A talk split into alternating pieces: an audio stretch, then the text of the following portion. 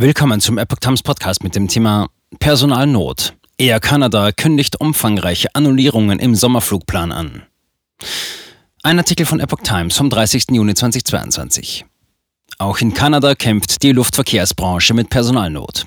Air Canada teilte am Mittwoch umfangreiche Annullierungen im Sommerflugplan an. Verkehrsminister Omar Al-Gabra kritisierte inakzeptable Verspätungen an den Flughäfen. Die Regierung arbeitet mit Flughäfen und Fluggesellschaften an zusätzlichen Lösungen für diese weltweite Situation, schrieb er auf Twitter. Der Chef von Air Canada, Michael Rousseau, erklärte, die Corona-Pandemie habe das weltweite Luftverkehrssystem Anfang 2020 gestoppt. Jetzt, mehr als zwei Jahre später, lebe es wieder auf. Die Leute kommen in einer unserer Branche nie dagewesenen Menge zurück. Das allerdings verursache Spannungen im gesamten System.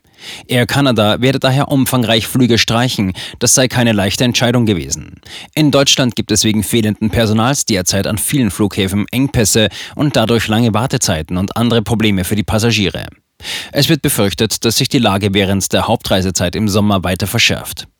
Die Lufthansa hat bereits die Streichung von über 3000 Flügen im Sommer angekündigt. Die Bundesregierung will die Einreise ausländischer Hilfskräfte vor allem aus der Türkei erleichtern, die vor allem bei der Gepäckabfertigung eingesetzt werden sollen.